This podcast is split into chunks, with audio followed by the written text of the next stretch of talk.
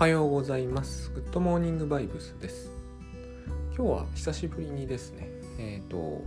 全編ほとんどタスクシュートで、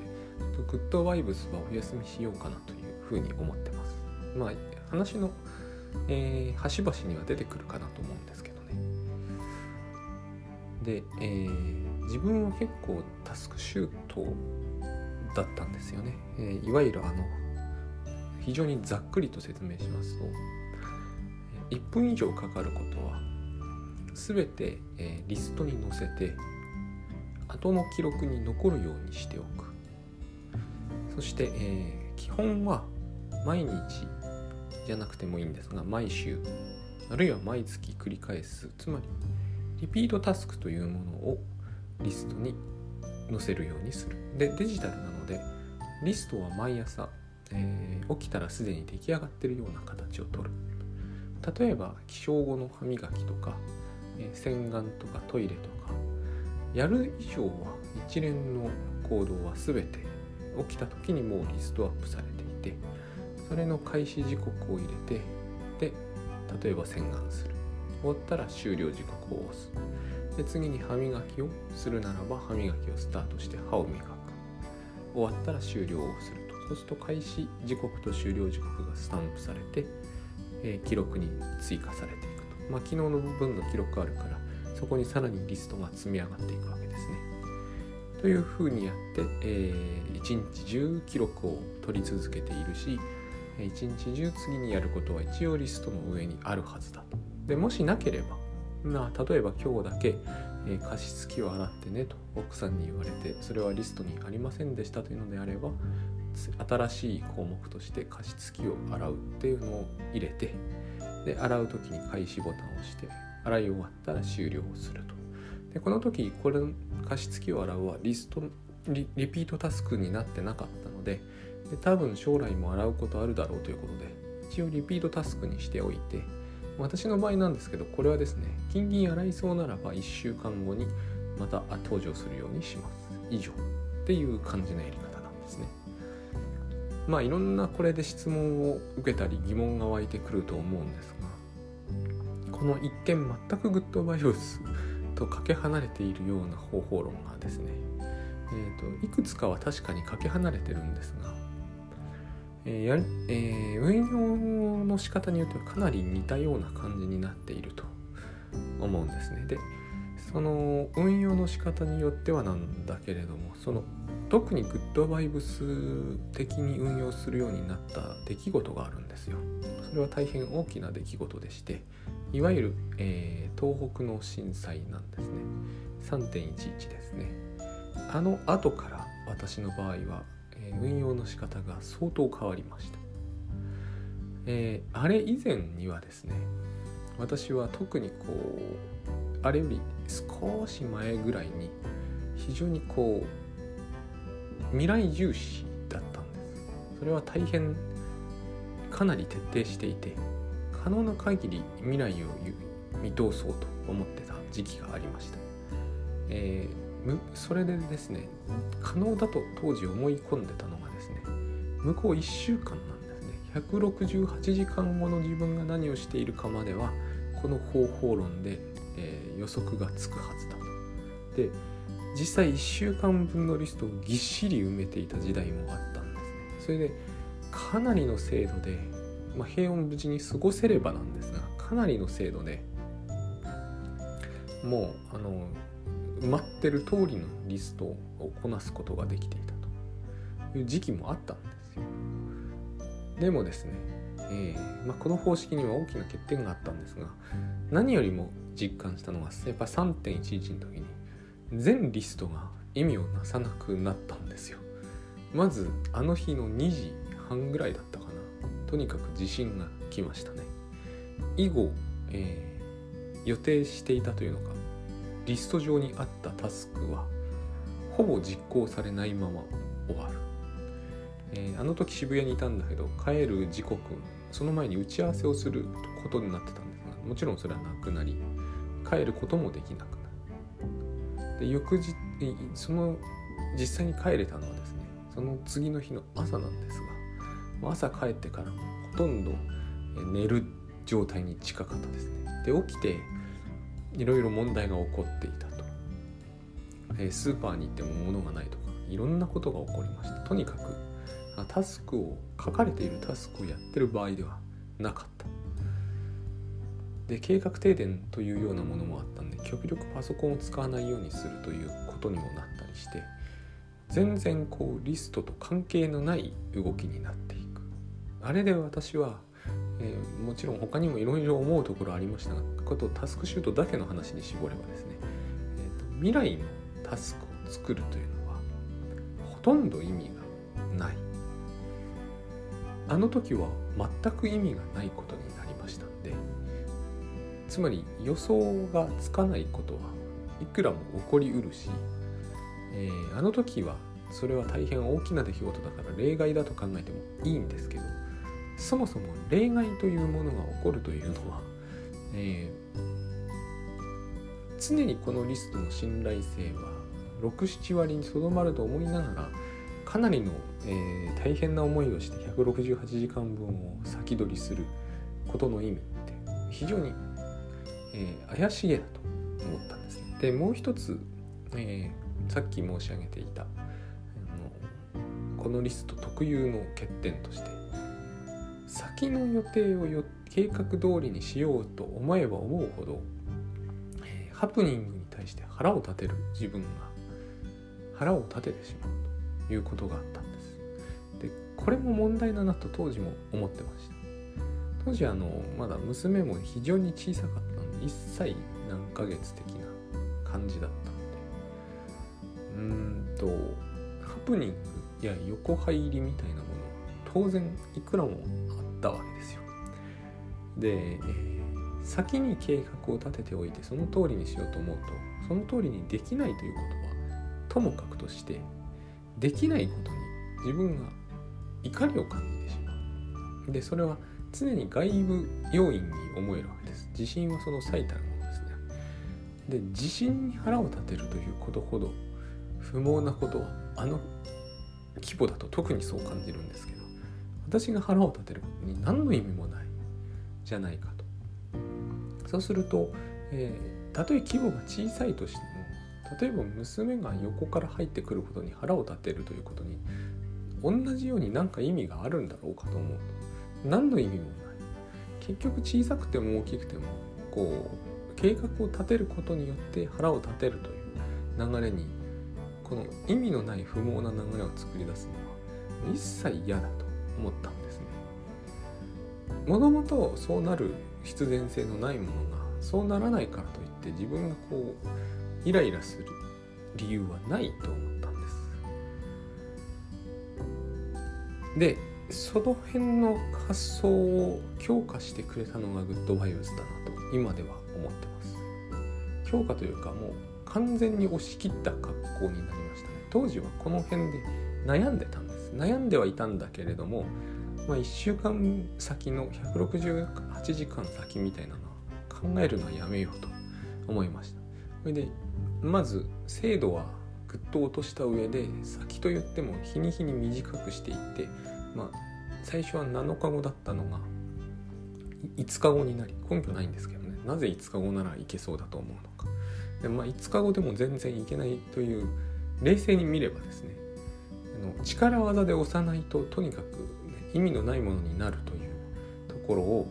ところまでしかやらないようにしてで力技で押すのも嫌だからそれもやめるようにすると。まあ4日後がせいぜいだというふうになった時期がありで4日後でも厳密に言うとダメでまあ3日後がいっぱいいっぱいだなとでグッドバイブスを知るまではこの3日後までは保持するようにおおむねしてたんですね。まあ、緩かったんですけど非常に。特にこう最後の頃になると3日後は朝食昼食夕食お風呂みたいにだけになっちゃっていて、ま、別にこれだったらタスクシュートであろうと何であろうと変わらないようなもんなんですけど実際震災の時はこれすらも保持できなかったですからね。でやっぱりあのほら最近で言うと台風とか19号みたいなのが来るとこれすらも怪しくなっていくんですよ。お風呂の時は停電してましたしね。つまりえっ、ー、と例外とか言うけれども例外はしょっちゅうのってことなんですよね。でまあそういうふうにいろいろ思っているうちに2つのこと改めて分かった。一つはこれはログだけでログだけにすればいいんだと。P はもうほとんど捨てる。何かしらの意味はあるかもしれませんけれども要はログを中心に考える限りリピートタスクというのはログを取りやすくしてくれる単なるリストというふうに考えると非常に楽だと。で突発事項であれ何であれですね。記録には残っていくので。記録に残すことはできるので。それは私がこうイライラしたりする理由にならなくなるではないですか。何かが起こったそれを記録します。でえっ、ー、と P がないので PDCA じゃないんですよね。P に生かそうというつもりは私はもう全くなくなったんです。事実上ゼロになった。なぜなら P には生きないなと思ったこれはいろいろあるんですよ。あのほんのわずかに P に生かすみたいなことはできるんですけれどもことが突発であろうとなかろうとえっ、とですねよりスムーズにやるという程度の意味であればそれはできるんですがだからタスクを修正するとか未来のあるタイミングに入れておくというようなほどあの絶対効果的なものにはなかなかならない。それよりはむしろ、えー、自分の記憶のサポートにだけ持っていくというように考えたんです。とにかく記録があるわけですからそれは多かれ少なかれ完全じゃないにしても記憶にもあるはずだと。当然そうですよね。昨日やったことがそこのリストに残ってるんだけど昨日やったことの記憶は私の頭の中にもあります。えっ、ー、と、あとはこれを必要に応じて適宜整理してあげればいい。頭の中の方ですね。ただ、本当頭の中は頭の中で意味がある整理のされ方がなされてるんですよ。頭の中はぐちゃぐちゃでリストが整然としてるという考え方は私はおかしいと思うんですね。それはあくまでもえーと、時系列にのっとった事実に近いものがリストにはあるけれども一方で脳内にはそうでないものがあるというだけで脳内の方が秩序であるという話にはなってないと思うんです。で要はこれを、えー、照合しておけばいいというふうに思うんですね。リストの中身と頭の中身をあのお互い見て明らかにおかしいというふうに考ええー、と感じないようになればもうそれで十分。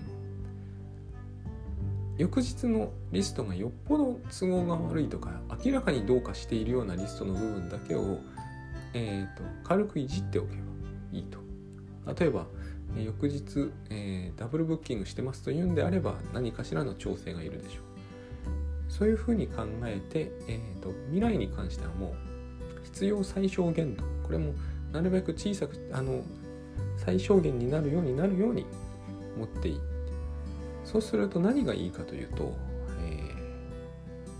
ー、腹がまず立たなくなりますよね。何が起きても原則的には。えっ、ー、と起こったことをスナップしていくことか。そのスナップは後ほどえっ、ー、と頭の中身に関する一定のサポートをするためのものだしかないので、スナップをとにかく取ればいいということになります。一つには。でこうして見たところですね何にも大して変わらなかったんですよ。ここがなかなか面白かったんですけど168時間先まで見通したところで全くせいぜい2日見通したところですね。えっ、ー、と1日1日の私の場合のですねこう時間あたりの、えーま、生産性というべきなんでしょうね。これは下がりはしなかった。これで僕は割と確信したんですね。あのいらなかったなと。なくなって生産性が下がらないならば、えーと、作ることによって生産性が上がっていたわけではないのであれはいらなかったと。これが一つ分かった。もう一つですね。一つ課題が上がったんですね。でこのようにしてみてえっ、ー、と大体リスト通りにできる日も出てくるようになったんです。これも面白いんですけど1週間先まで頑張っていた時代に比べると23日先までにしておいた時の方がリスト通りに行く日が発生してきた。多分1日あたりに集中できる集中度が上がったせいなんですけどね。でこうなってくるとですね、えー、このリストでいいんだろうかという変な気持ちが湧き上がってくる。このリスト通りにやっていけばあの当時もまだあったんですよやっぱりこうまあ震災直後はともかくまた震災から離れてくるとですねこうよりリストをブラッシュアップしようっていうのがあるのは当然として私はそうは考えなくなっていたけどそういうふうな、えーと、主張もあって当然ですがさらにそこにこう、まあ、いわゆる逆算的な発想もタスクシュートにも組み込もうというのはあったわけですね。私はそれはもう全くする気もしなくなっていたんだけれどもつまり先から今に落とすという考え方に違和感があったっていうのが一つともう一つはそもそも、えー、先がえっ、ー、とそうそうじゃない。なこれに付け加えるっていうことにはどういう意味があるのかというのが非常に気になってきたか。なぜ付け加えなきゃいけないのか。えっ、ー、とつまりですね毎日リストは出来上がっていきます。どういう過ごし方をしたとしても一日中寝ていたって現に地震の時はそれに近かったんですよね。ほとんどテレビしか見ないみたいな時期もありました。ほとんど地震情報を見てたんですがあれを見ているという記録が残るとなぜこれを改善するという発想に持っていかなきゃいけないのか。改善するということは、うん、それを未来に置くということが改善になるというのにも問題があるというのは地震の時に思ったことですがそもそも改善することができるということはこの現在のこのリストに悪があるっていう話になりますよね。悪があるのが言い過ぎならば課題が多いと。それって私は日々取りたい発想にはすごくこう、うん、抵抗があった。え、当時娘がいてその娘を育てて思っていたことなんですが、まあ、当時1歳半ぐらいで私は一番かわ一番はないんですけどねまあ非常に可愛がっていた時期でこう当時からこう子育て論みたいなのを読んだりするたびに気持ちが悪くなるの改善しなければいけないとか教育しなければいけないって発想ってどこから来るんだろうと。大体どこから来るか想像つくんですけれどもなんでそんなことをみんなしようとしてるんだろうっていうのもありました。で私はこう娘に改善の余地とかがあるとは思えなかったんですね。全く。どう見てもそういう感じがしない。どこからどう言われても納得できる話ではない。そうすると自分のリストはどうして改善しなければいけないのか。娘が多分成長していても私は全く変わらない。何をやっていてもそこにこうえっ、ー、とあれですよ。社会的な何かトラブルになるような話の時に修正するのは分かります。でもリストがですね一日過ごして何にも問題がなく過ごせていてこれをにより何か新しい何でもいいんですけど筋トレなり何なりを加えることで自分を改善していくっていうのは異常な話だという気しかしなかったんですよ。それはねえーと、すごく単純な言い方をすると出来上がったガンダムのプラモデルに何かを付け足さないと,、えーと、いつも何かを付け足し続けなければ完成は得られないみたいな感じなんですよね。でも出来上がっているものに付け足すというのは、えーと、解約でしかないんじゃないかという気がするんです。自分のリストが1日分ができましたというのにこれに何かを付けた方が良くなりますっていうのはおかしいんじゃないのかなとこれはですね何にも困っていない病気でも何でもない人がサプリメントを飲むとより健康になるっていう話に聞こえるんですよ。飲みたければ飲めばいいとは思うんですがえっ、ー、と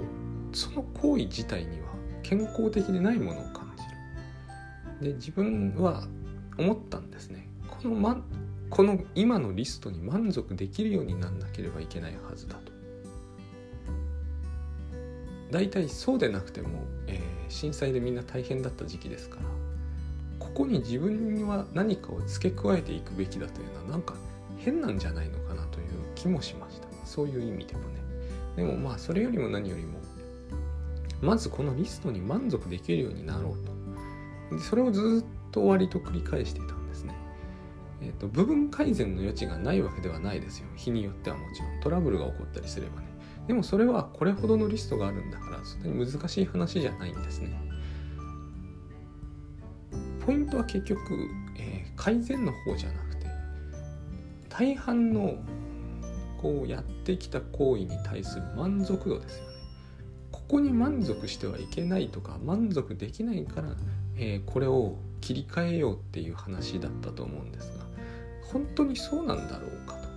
ちょうどあれですよね。子供がこう何不自由なくおもちゃ買ってもらってるのに、えー、デパートに行って別のが欲しくなる。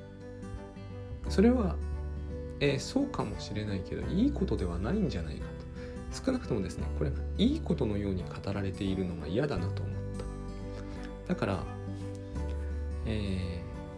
ー、ここにあるもので満足できるようになろうと。そのためにはどうしたらいいんだろうっていうふうに、えーと、割とずっと考えてました。そこのところが、えーと、発想としてはですね、まあ、グッドバイブスが一番私が求めていたものに近かった。そういう気が今ではするんです。今ではするんですね。最初は分かんなかったんですけど。でも考えてみるとそうだなと思うんです。結局こう今この行為に満足するというそのリストが見終わった時1日分の全ての行為の輪に満足できるということはその行為以外にやるべきことがありえないんだと思えることが必要なわけじゃないですか。そうじゃないんだったら違うことをしておいた方がいい。そういうふうに思ったんです。